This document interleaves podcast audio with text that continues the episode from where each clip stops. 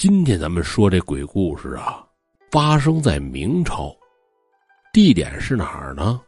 扬州城外五里，有这么孤零零的一所房子，这里边啊住着娘俩，老母亲带着儿子，儿子姓李，名叫李仁义，二十多岁，是个读书人。咱们说李仁义本人呐，是个特别孝顺的这么一孩子。而且呢，饱读圣贤书，做人办事那都是特别讲究的。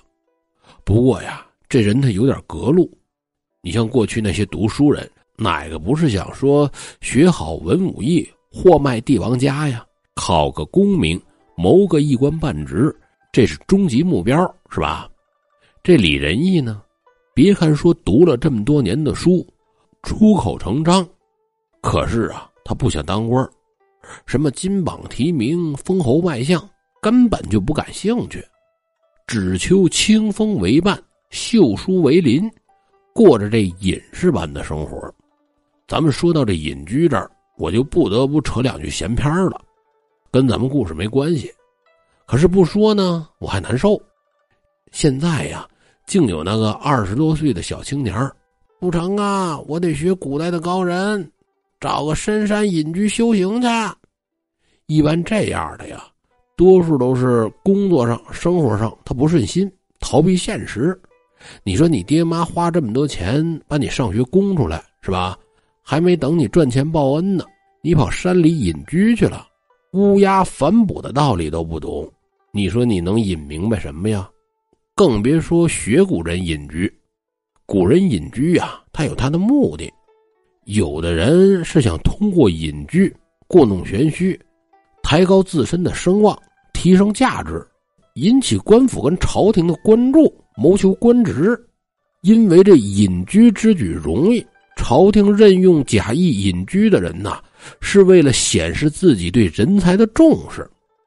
还别不信，唐朝的时候啊，有个叫卢藏用的，当时科举考试的时候考中了进士。这就算很了不起了，可是呢，想当官得朝廷任命，朝廷没人理他这茬，这怎么办呀？正好啊，这卢藏用的哥哥卢征明在终南山隐居呢，哎，我有招了，我找他去得了。卢藏用啊，去了终南山隐居，这事一下就在这些文人中可传开了，考中进士都隐居去了。这消息啊，就传到了唐中宗李显的耳朵里。哎呀，这这是高人呐，请到朝廷来当官吧。皇上把他当高人请来的，当然是受重用了，是吧？先后担任了左拾遗、修文馆学士、工部侍郎。后来过了挺多年，这卢藏用啊，和道士司马承祯是好朋友。但是二人呢，在这兴趣跟志向上是相差特别多。有这么一天，司马承祯奉唐睿宗李旦之命，前往长安宫中啊谈道说法。临走的时候，这卢藏用以朋友的身份来给司马承祯呐送行。司马承祯就告诉卢藏用说：“兄弟，我想啊去这浙江天台山隐居去。”卢藏用一听，嗨，你去那么远干嘛呀？啊，要去你就去终南山隐居，在终南山隐居呀，离首都长安它近。司马承祯听完，立刻就明白卢藏用的意思了。嗨，兄弟呀，我这隐居呀是真隐居，我和你比不了。把在终南山隐居当通向官场的一条捷径，这样的终南捷径啊，我可走不了。司马承祯这么一说啊，弄得这卢藏用啊特别的尴尬。终南捷径这词儿也就这么来的。咱们这就有点扯远了啊。接着说书生李仁义，他这人读书不追名不追利，平时过日子怎么办呢？跟附近开了一块地，种点粮食，要不就是进附近林子里砍点柴卖了换钱，买点生活日用品。和老娘啊相依为命，闲着的时候呢就看看书，这日子过得还是挺清闲自在。说最近有一天可出事儿了，什么事儿啊？听说附近砍柴的这树林里闹鬼，大伙儿一传这事儿，传的是有鼻子有眼的，越传越吓人。李仁义他们家啊，离这片林子特别的近，一听说林子里边总闹女鬼，这李仁义就害怕了。平时早出晚归啊，这回可好了，天不亮不出门，没有太阳不出门，晚上呢，太阳落山之前准回家。进屋把门一插，这一晚上是绝对就不出门了，因为有太阳，阳气它就重，鬼不敢来。后来过了几天，林子里边闹女鬼这事儿就算过去了，也没人瞎传了。有这么一天下午，李仁义的老娘就说：“说儿啊，家里边没柴火了，你下午呢去林子里边砍点柴火回来，咱们晚上烧火做饭用。”李仁义本来就是不想去，他怕有鬼。可后来一想，都说树林里面闹女鬼，可看着人进进出出的，也没听说哪个遇见鬼了呀，是吧？估计呀，就是谁们家小孩淘气，瞎编糊弄大人的。想到这儿，跟老娘就说：“成啊，娘，一会儿我就去。”李仁义进林子里边砍柴的时候，就已经是下午天近黄昏了。咱们故事里说的这林子，它不是小树林过去那林子呀，都是大森林。李仁义进林子里砍柴去，他也不是说见了树就砍。枝繁叶茂那大树啊，他没法砍。即便是砍了，弄家里去，他湿也点不着。得找什么样的呀？手腕子粗细的，哎，死挺多年的这种树，它干容易点着。李仁义在大树林子里边转。这时候啊，天边突然升起了黑云彩，这李仁义心里还挺犯怵，看这意思，这是鬼要出来了吗？又一琢磨，嗨，哪有鬼呀？这不自己吓自己玩呢吗？再说了啊，我一个读圣贤书的人，问心无愧，即便是有鬼，我也不怕他们。想到这儿啊，这胆子就壮了许多，接着转。说也奇怪，平时这林子里干柴不少，可是今天呢，转悠了老半天也没砍几根。李仁义看看手里这几根柴火，就这么点带回去也不够一顿烧的呀。嗯，对，我再往林子深处走走。想到这儿，继续往林子深处走。可是他也没忘说，我得快点，老娘呢还在家惦记着我呢。又往林子里走了老半天，柴火还是没多少。就在这时候，一阵凉风吹过，李仁义呢紧了紧脖领子，啊，这风还挺凉，这没到季节呢。低着脑袋继续找柴火，嘴里念叨着：“快点啊，快点啊！啊，一会儿这天就彻底黑了。”着急低着头找，这会儿一双绣花鞋。突然就出现在了眼前。李仁义脑袋顺势就抬起来了，就见一位姑娘站在自己身前。仔细一看，啊，这姑娘长得可好看啊！柳叶弯眉，明眸皓齿，亭亭玉立的这么一个大姑娘。咱们说，虽然李仁义是个读书人，平时啊一半时间在地里干活，一半时间跟家里读书。跟女人接触的就少，更别说这样的大美女了。这辈子都没见过这么好看的。看见这美女之后，当时就看傻了，直愣神儿。公子，公子，哎，我说公子，听有人喊自己，李仁义这才回过神来。哦哦，姑娘，姑娘，小生多有冒犯，实在对不住。赶紧给人家作揖赔不是。姑娘，人家也没生气，抿嘴一笑：“嗨，不碍事儿啊。天色已晚，为何公子孤身一人在此啊？”“哎呦，姑娘，小生李仁义，只因家中无柴，母亲呢没法生火做饭，所以呀，打发我到林子里砍柴。”“哦，这样啊，公子，你不知道这林子里边闹鬼的事儿吗？可死了好多人了。”姑娘说完这话，还左右看看，看着呀还挺害怕。李仁义这一听姑娘提闹鬼的事儿，有心说：“我赶紧回家。”可是眼前站着一个貌似仙女的大美人儿，这会儿我跟他说：“说我怕鬼，我要回家找我妈去。”估计他得笑话死我。于是李仁义呢，大着胆子就说了：“嗨，小生我虽然听说这儿闹鬼，但从未见过，所以呀，所以我也就不怕了。”呵，真是读书人啊，胆儿够大的。那是，这李仁义呀，炸着胆子说的。可说完就觉得不对劲儿了。哎，对了，姑娘，你只身一人在这深山老林中是要做什么呢？这片林子里边可好多的豺狼虎豹啊！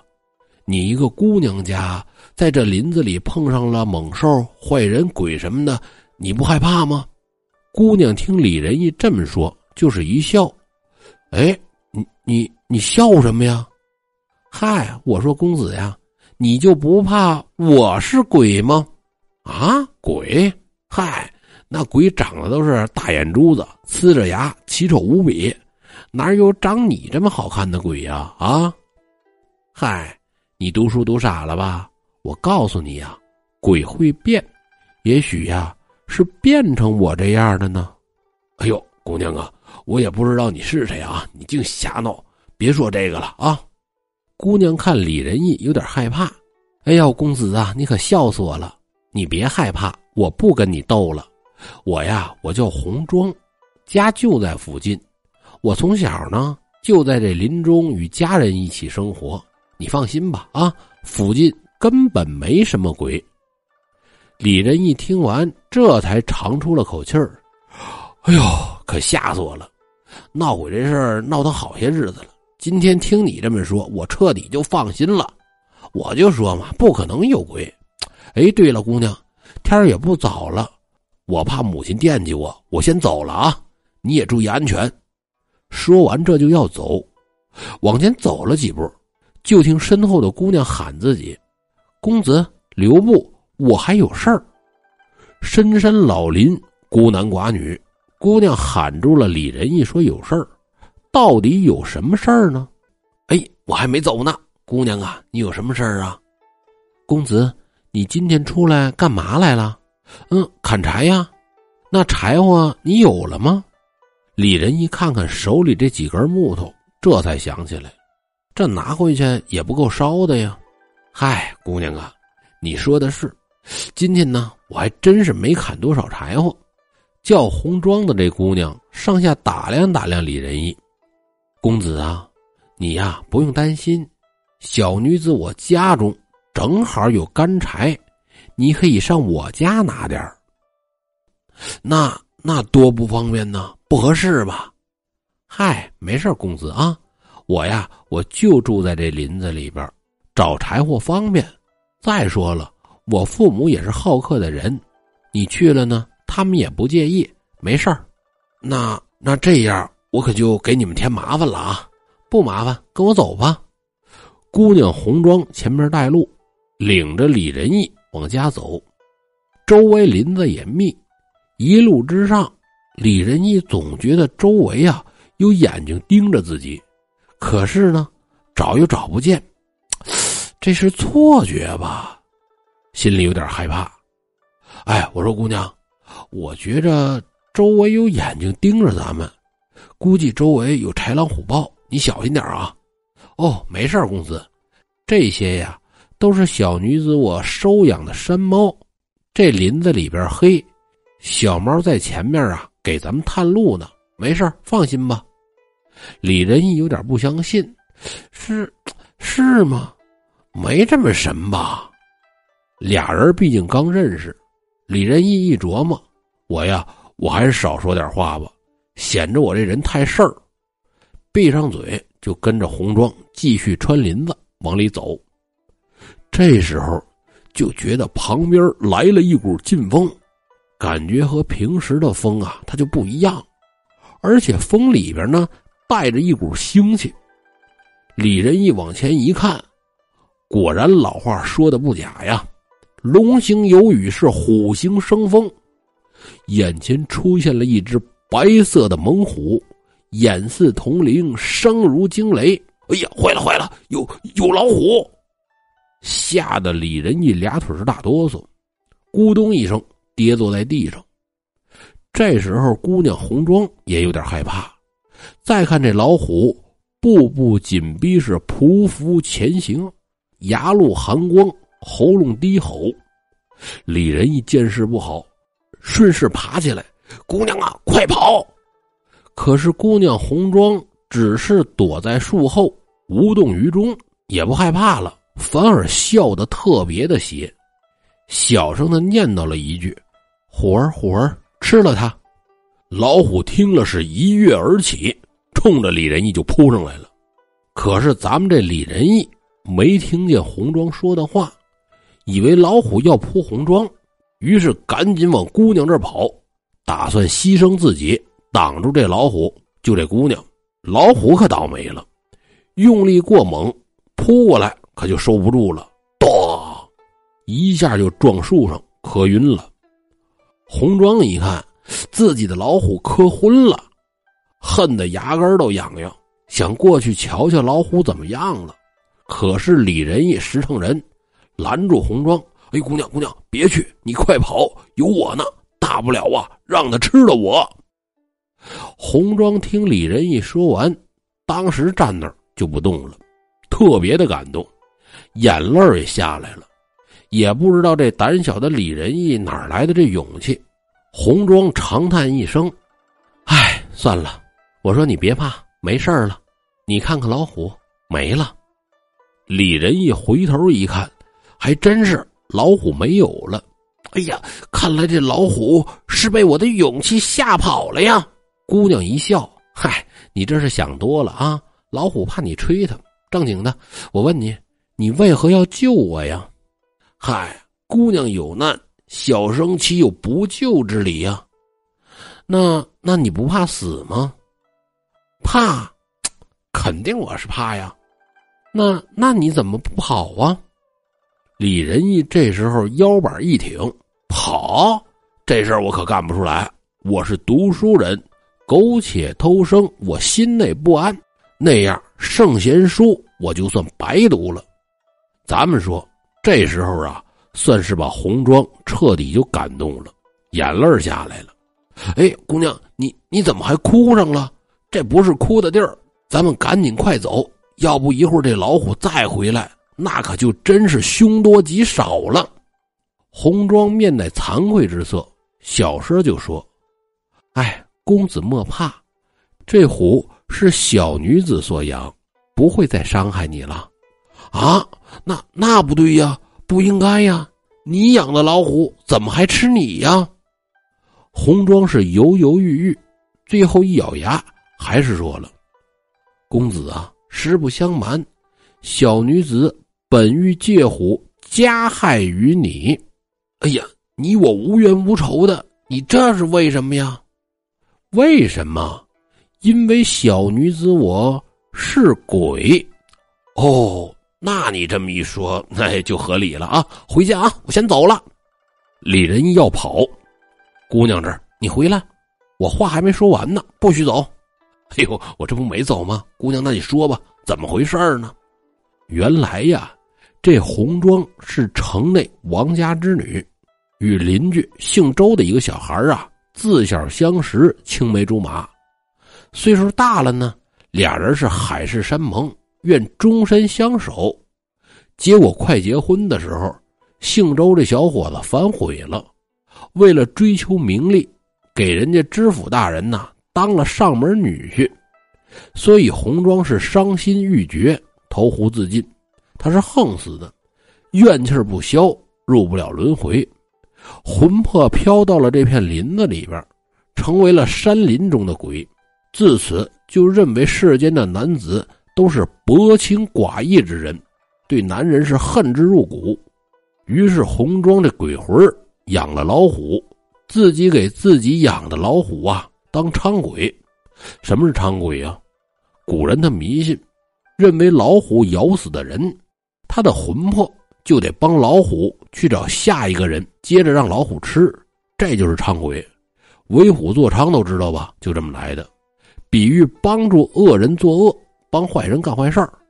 所以红庄说呀，自己给自己养的老虎当伥鬼，把进到林子里的男人骗过来，让大老虎嗷一口给吃了，以此泄愤。这李仁一听到这儿，这才恍然大悟啊！哦，原来是这么一回事那那你现在怎么不让老虎吃我呀？红庄摇了摇头，哎，公子啊，你临危大义，舍身救我，让我特别的感动。我不能害你。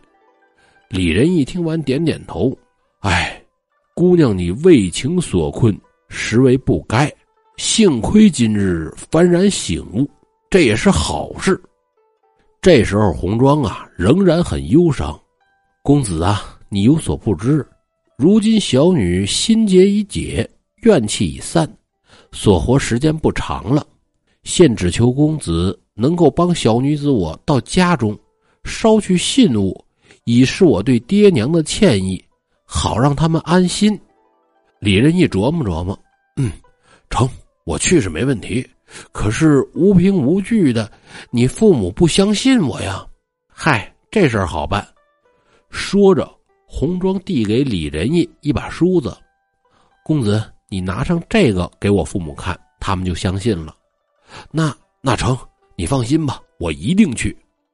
李仁义辞别了红妆，往家赶，一路上还寻思呢，这事闹得哈还挺悬，好在我帮了红妆一把。